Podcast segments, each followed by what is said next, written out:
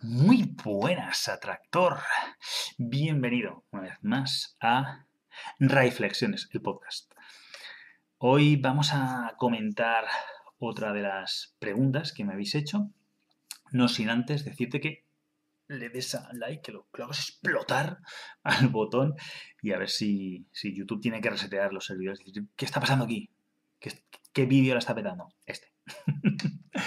Bueno, y hoy tenemos una, preguntita de, Jorge que dice, aprovecho tu call to action y te pido consulta de cómo ser lo suficientemente humilde para bajar los retos si sientes ansiedad. Estoy confundido porque la teoría va más rápido que mis emociones. Creo que en esto has hecho mucho trabajo estos años. ¿Algún truco? Vale, eh, bueno, yo no soy mucho de trucos yo casi hablaría de consejos al final, que es lo que, lo que hago aquí, reflexionar, aconsejar, con toda la humildad posible, nunca mejor dicho. Em, pero bueno, los trucos, el problema de los trucos es que normalmente tienen una fecha de caducidad muy rápida. Y, si lo hay, eh, en cuanto, por así decirlo, es muy conocido, deja de ser un truco, deja de funcionar. Más o menos.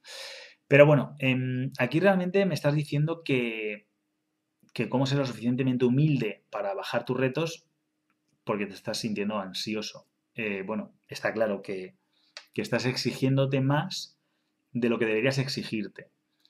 Aquí, eh, bueno, hay una gran, un gran debate del tema de, del esfuerzo, no esfuerzo, ¿no? Hay movimientos, por así decirlo, que son 100% esfuerzo, mm, rollo, por ejemplo, como pueda ser Em, ¿cómo se llama? Este, este movimiento deportivo que es el, CrossFit.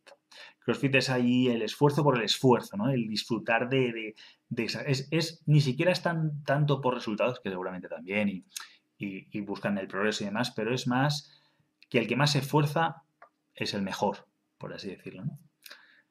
Así muy resumido, está claro que no, que luego también depende del que mejor lo haga, lo que tú quieras, pero es como muy de de esforzarse, de, darlo todo.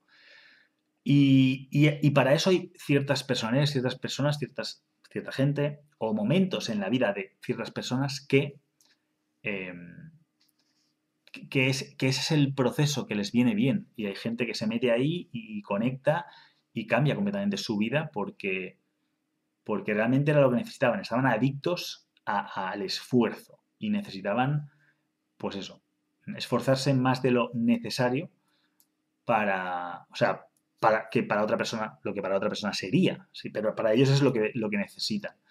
En tu caso parece ser que te estás exigiendo más de lo que realmente, em, de lo que realmente deberías, por así decirlo, o sea, estás entrando en una especie de lesión emocional. Es como ir al gimnasio e intentar hacerlo todo cuando todavía no estás preparado para levantar o hacer tantas repeticiones, tanto volumen o, tanta fuerza, ¿no?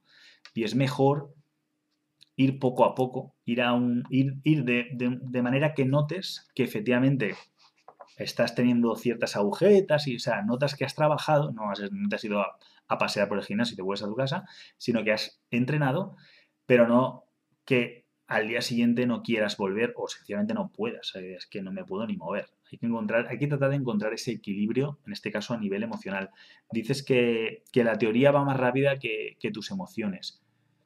Y es que eso es, una, eso es una realidad. Normalmente se dice que, que una hora de teoría te puede valer para, para una semana, un mes.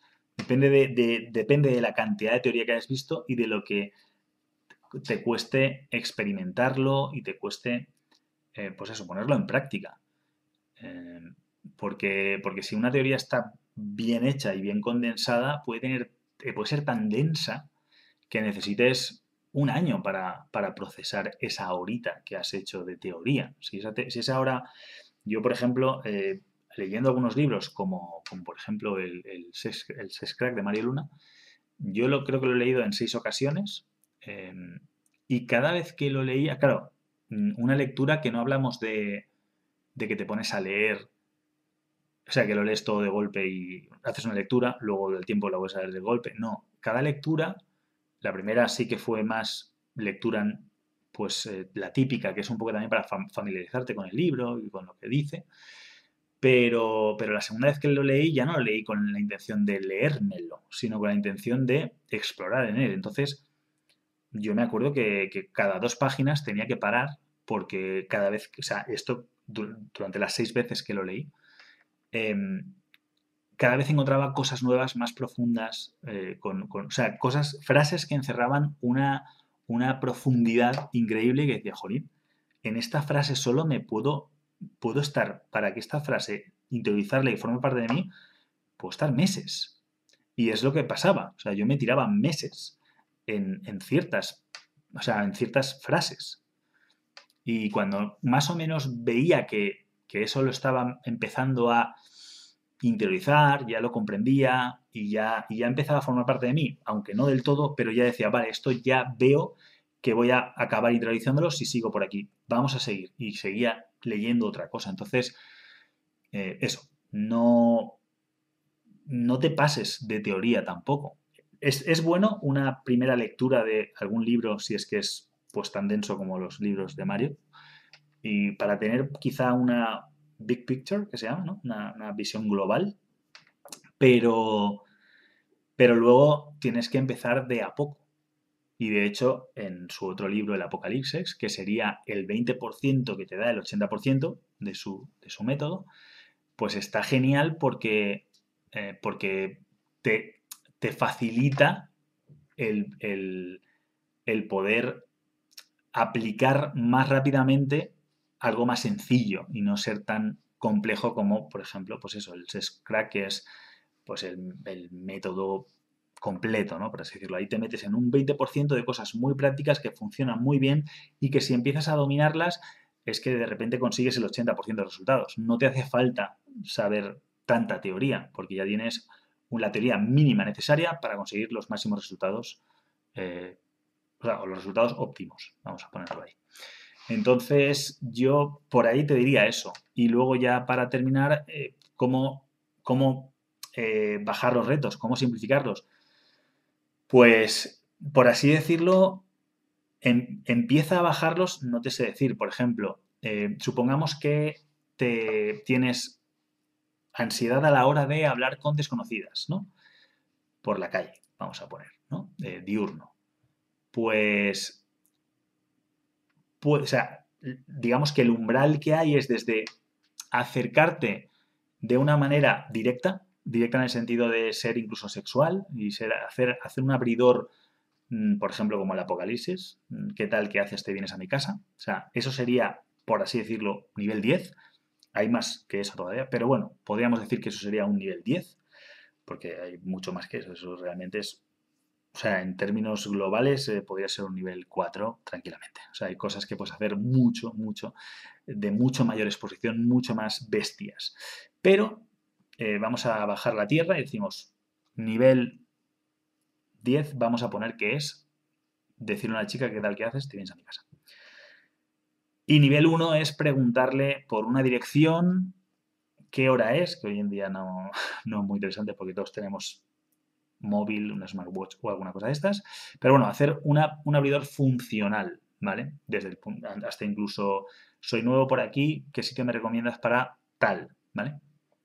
Pues eh, sé consciente de hasta de dónde, de hasta, digamos, de dónde te sientes que puedes negociar contigo, con tu subconsciente, que lo puedes hacer.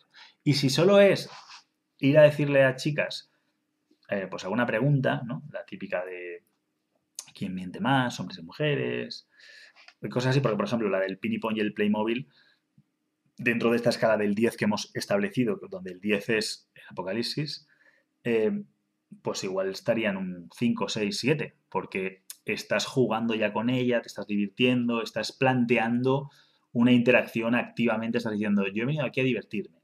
Mientras que preguntar por alguna cosa funcional, no, les, no te estás de alguna manera tú eh, personalmente metiendo en esa interacción, sino que estás buscando una ayuda y es como muy justificado, muy sencillo y en este caso ella no se va a sentir mm, involucrada en nada, digamos, en donde ella tenga que invertir su personalidad, invertir, meterse como persona, sino que te está ayudando de manera impersonal. Es un desconocido que me pregunta por algo que se le puede dar bien y si no, nada. Entonces, ahí es donde tú tienes que empezar a, ver eh, cosas que, em, que realmente no te supongan. Por ejemplo, em, en temas de pues, discotecas y salidas nocturnas y todo esto, que yo, por cierto, hace siglos que ya definitivamente abandoné. Eh, pero bueno, si lo que estás es en, un pub, en algún lugar y, quieres eh, pues hablar con chicas y tal, lo mínimo que puedes hacer muy, muy sencillito, entre comillas, y que realmente no lleva ni exposición ni nada, es la ubicación, es donde te colocas.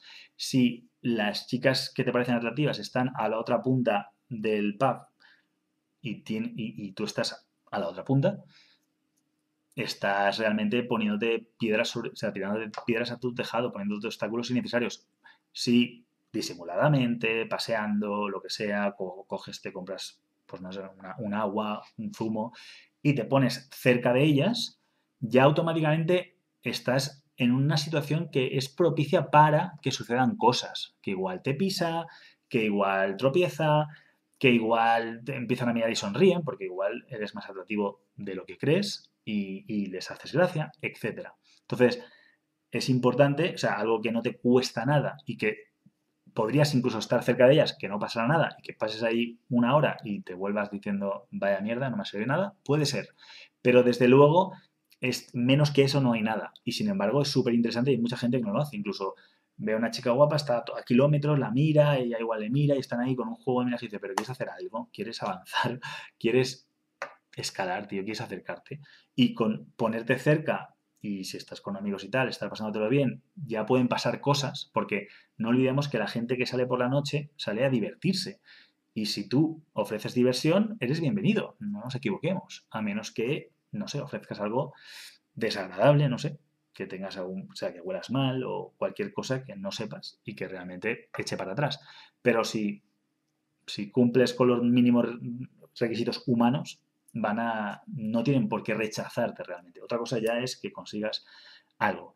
Pero desde luego pasártelo mejor y, brindar la posibilidad de que sucedan oportunidades. Y, y eso es lo mínimo que puedes hacer. Entonces, mi consejo es que un poco en cada situación en la que te encuentres, hagas este análisis que he hecho yo muy rápido y decir, vale, ¿qué sería lo más bestia que podría hacer? Y ya te digo, lo más bestia no es un apocalipsis. Un apocalipsis sigue siendo bastante comedido, porque aunque le estés de alguna manera diciendo, vente a mi casa, vamos a tener sexo, en el fondo está siendo caballeroso, educado, muy directo, muy al grano, muy, muy rápido, pero nada más. No estás, yo qué sé, diciendo incluso algo más soez, o no más soez, sino soez realmente, utilizando palabras mm, sexuales, no sé, incluso soeces, de mal gusto, eh, no sé, no estás desnudo eh, acercándote a ella, que esto es algo que se puede hacer en una playa nudista, que según el contexto está permitido, pero en el fondo estás desnudo delante de una chica que puede estar ya sentada, tú de pie delante de ella a menos de un metro y en el fondo, pues su cara y, y tu miembro están relativamente bastante cerca, ¿sabes? Entonces, realmente los niveles pueden ser muy bestias, eh, aunque en ese contexto tiene su justificación y no, no es tan alarmante, pero vamos, que, eh, hay, muchos mayores niveles. No obstante, ponte tus niveles. Si para ti un 10 es eso, para ti un 10 es eso. No te compares con otros, otra gente que puede hacer otras cosas mucho más salvajes y que entonces para ellos un apocalipsis es, es un 3. No. Tú céntrate en tú, no te compares con los demás, eh, conócete, compárate mira a ver qué es lo que tu subconsciente te está diciendo, porque te lo va a decir. Enseguida vas a sentirte nervioso, vas a tener ansiedad, como dices. Van a haber respuestas de tu subconsciente que, en realidad te está diciendo, no, no, no, tío, por favor, no, no hagas eso. No salgas de tu zona de confort. Y entonces tú tienes que llegar a una negociación. Igual dices, vale, vale, vale, esto es un 10. Pero esto, tío, esto es un 1, tío. No me jorobes. Vamos, o sea, no vamos a hacer esto. Vamos a hacer esto. Ahora, como no me permitas hacer esto, te voy a hacer uno de estos. Y empezar a renegociar con tu subconsciente esto es una conversación interna contigo mismo, te va a permitir hacer más cosas porque, porque claro, entre un contraste y el otro, y de hecho hay una cosa que se llama terapia de choque, que es hacer algo muy, muy bestia, que, o sea, mucho más que ese 10 que te digo, o sea, si el 10 es para ti esto y yo te digo que el 10 puede ser ir desnudo acerca de una chica y hacerle un apocalipsis desnudo, eh, pues, o no un apocalipsis, sino decirle quiero hacer una orgía contigo, etcétera, pues eh, a, ese, esa terapia de choque a veces anula a tu subconsciente, o sea, lo, noquea y, de repente mm, de repente se queda aturdido y como que puedes hacer muchas más cosas que si realmente le respetas y le, consientes y vas con miedos, porque al final lo que te está, o sea, no hay una, realmente no hay un peligro real, sino que hay un peligro percibido y tu subconsciente te quiere hacer sobrevivir. Y lo que pasa que es un poco exagerado, es un poco niño, es un poco bebé y tienes que hacerlo un poquito madurar. Y ahí ya, pues bueno, te he dado algunas estrategias que te pueden servir para, para simplificar las cosas, para llegar a un acuerdo y para no necesariamente tener que tirar de una terapia de choque y de ser un poco animal para reventar a tus subconscientes, sino de mm, un poco ir negociando, ir más a gusto en vez del esfuerzo. Eh, uno de estos de, de CrossFit iría a la, terapia de choque y yo te digo, no hace falta ser uno de CrossFit. Si te va bien, si te viene bien, si vas a por todas, adelante, pero por lo que me dices no es tu caso pues poco a poco, un poquito más de yoga, un poco de tai chi con todo aquello que te hace ansiedad, ¿no? Ve a lo, a lo mínimo que ya notas algo, pero, o sea, que notes, que no sea súper fácil y no te aporte nada, que te aporte un poco, pero que te haga entrar en calor y disfrutar y poco a poco ir a más, o sea, ir renegociando, ir, conquistando a tu consciente hasta que diga, vale, vale, esto no pasa nada. ¿De acuerdo? Bueno, espero haberte ayudado que mucha otra gente se beneficie de esto si realmente es útil y, lo de siempre, lo que siempre digo para terminar. Déjame comentarios, dale al like, en fin, todo esto y mucho ánimo, más energía y que los resultados no deseados de tus decisiones, que saques excelentes conclusiones. Hasta mañana.